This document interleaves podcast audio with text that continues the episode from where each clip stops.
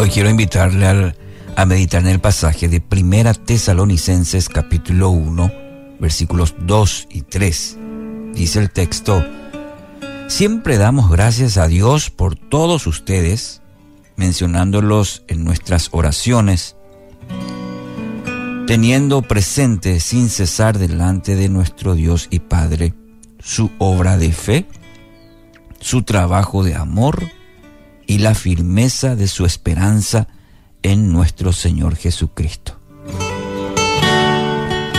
Al finalizar su inmejorable descripción del amor, el apóstol Pablo, eh, que encontramos ahí en 1 Corintios 13, el apóstol señala el fundamento de toda obra espiritual.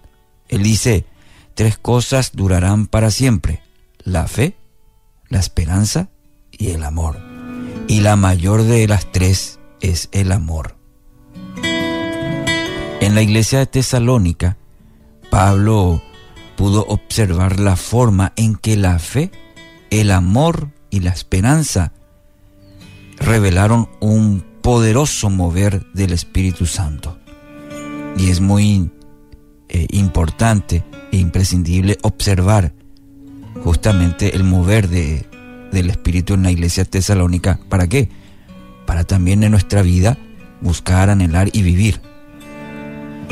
Entonces, en la reflexión de este día, quisiera que meditemos sobre la obra de la fe de esta iglesia, de esta congregación.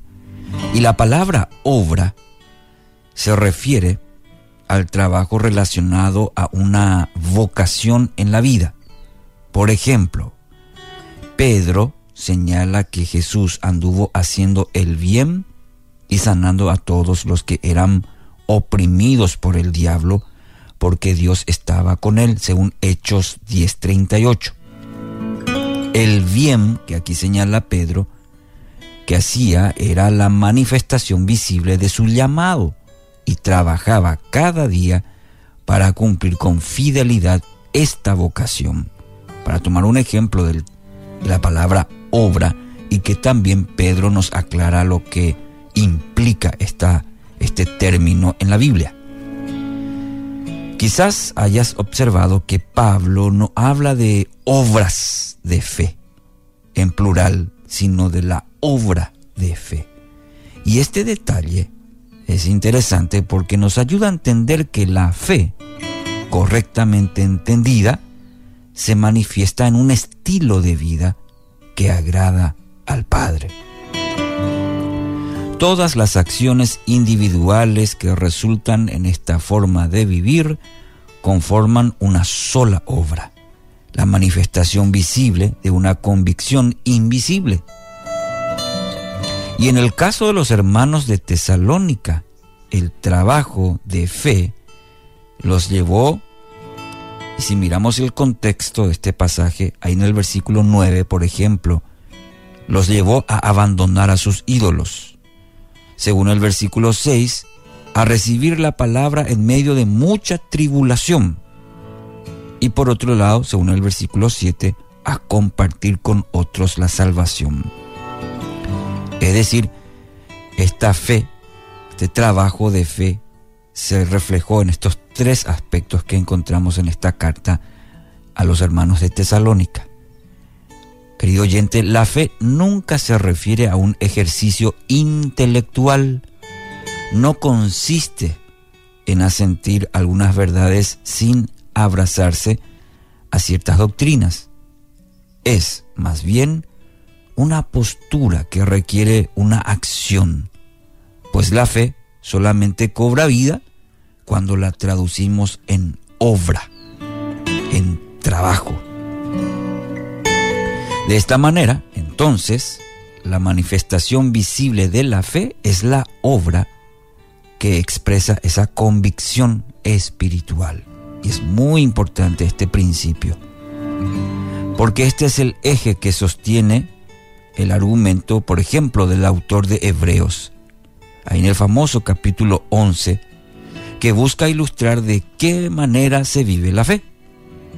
Nos provee de una larga lista de figuras del Antiguo Testamento que, por la fe, llevaron a cabo diferentes acciones. la obra. Todos, sin excepción, entendieron la fe como una forma de encarar la vida.